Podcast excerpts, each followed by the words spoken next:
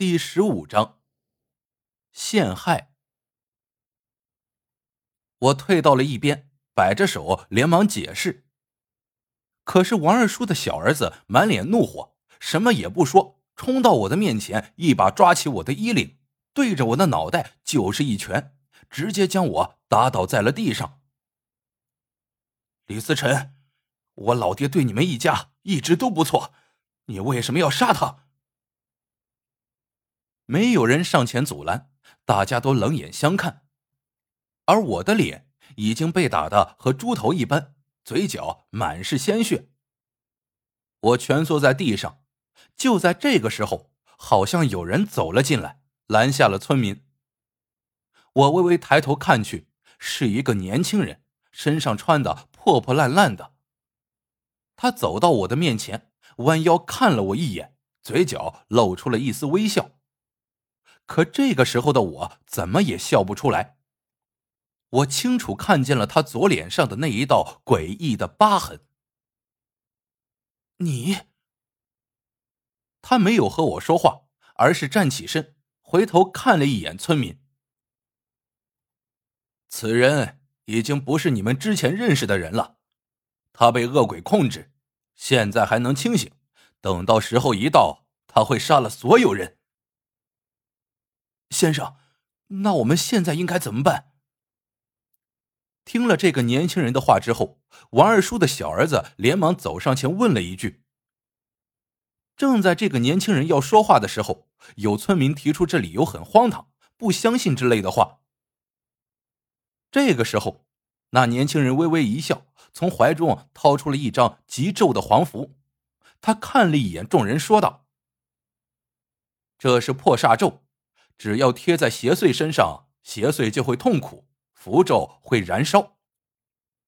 话音刚落，他随手轻轻一甩，破煞咒飘落到了我的身上，我的心脏猛然快跳一下。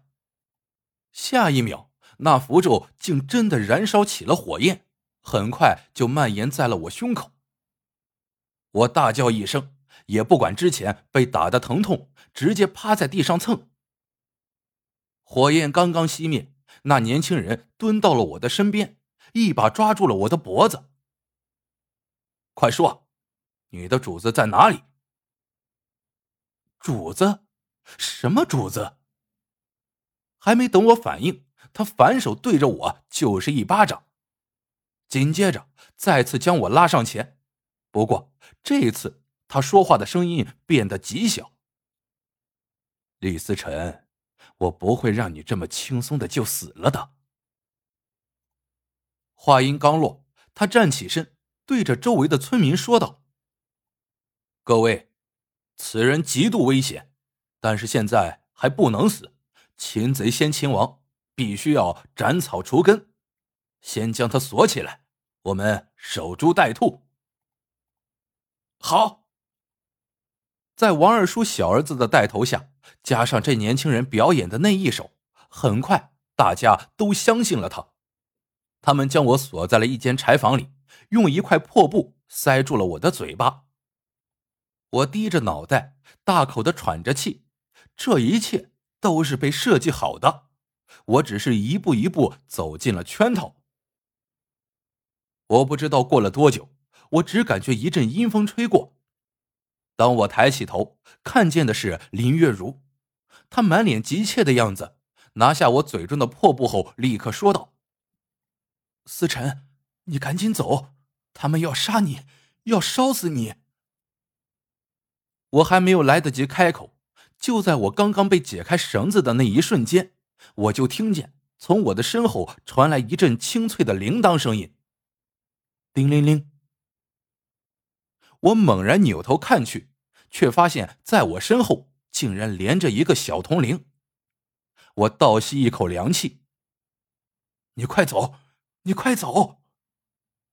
不，林月如根本不管我说什么，而是将一个黑袋子递给了我。我打开一看，竟然是我的玉佩和黄皮子书，而他的一双手此时已经变成了黑炭。我还想说什么。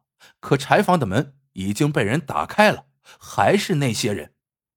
此时他们看我的眼神中有愤怒，有悲伤，还有失望。这个时候，村长走上前一步：“思辰，你是我们看着长大的，怎么能做出这样的事情？”“就是，死了这么多人，你要给我们乡亲们一个交代。”我的大脑里一片空白，面对陆陆续续的各种责问，我不知道自己能说什么。到最后，村民将最近所有人的死都怪罪到了我的身上，大家越说越来气，有人做事要朝我走来，不过被那年轻人给拦住了。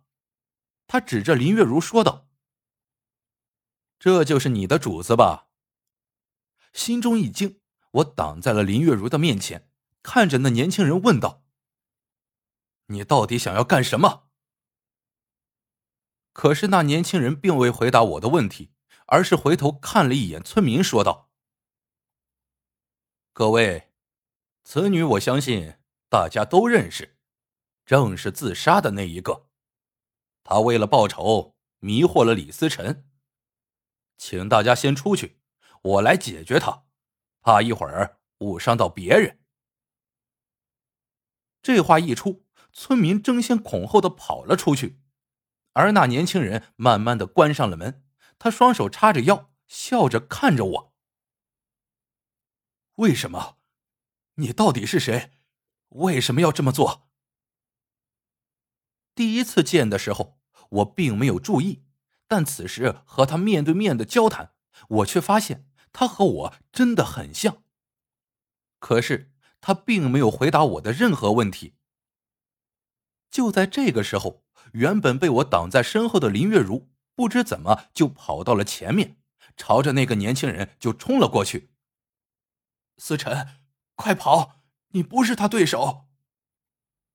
说着，林月如一把将我推开了，而他自己则是冲到了年轻人的面前，死死的抱住了他。哼，不知死活！我瞪大眼睛，前一秒还叫我跑的林月如，在这一刻竟然化成了一阵青烟，飘进了那年轻人手中的一个小玻璃瓶里。这个时候，他并没有上前，而是对我轻蔑一笑，然后转身推开了柴房的门。他招呼了所有人进来。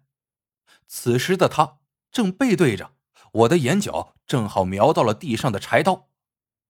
心一横，我捡起柴刀，对着那年轻人的后脑就砍了过去。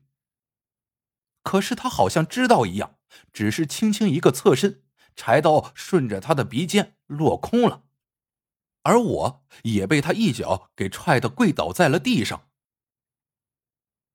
他的主子已经被我收了，至于他，阴气入体，已经没了心智，刚刚还想杀我。这个时候，王二叔的小儿子立刻发问道：“那我们应该怎么处理？报警吗？”年轻人嘴角微微上扬，然后面色一改：“不行，我们没有证据，我们必须要彻底杀了他，才能永绝后患。”他稍微想了一下，然后说道。明天晚上十二点，我会超度他，让他早日重新做人。各位听众朋友们，本章播讲完毕，感谢您的订阅收听。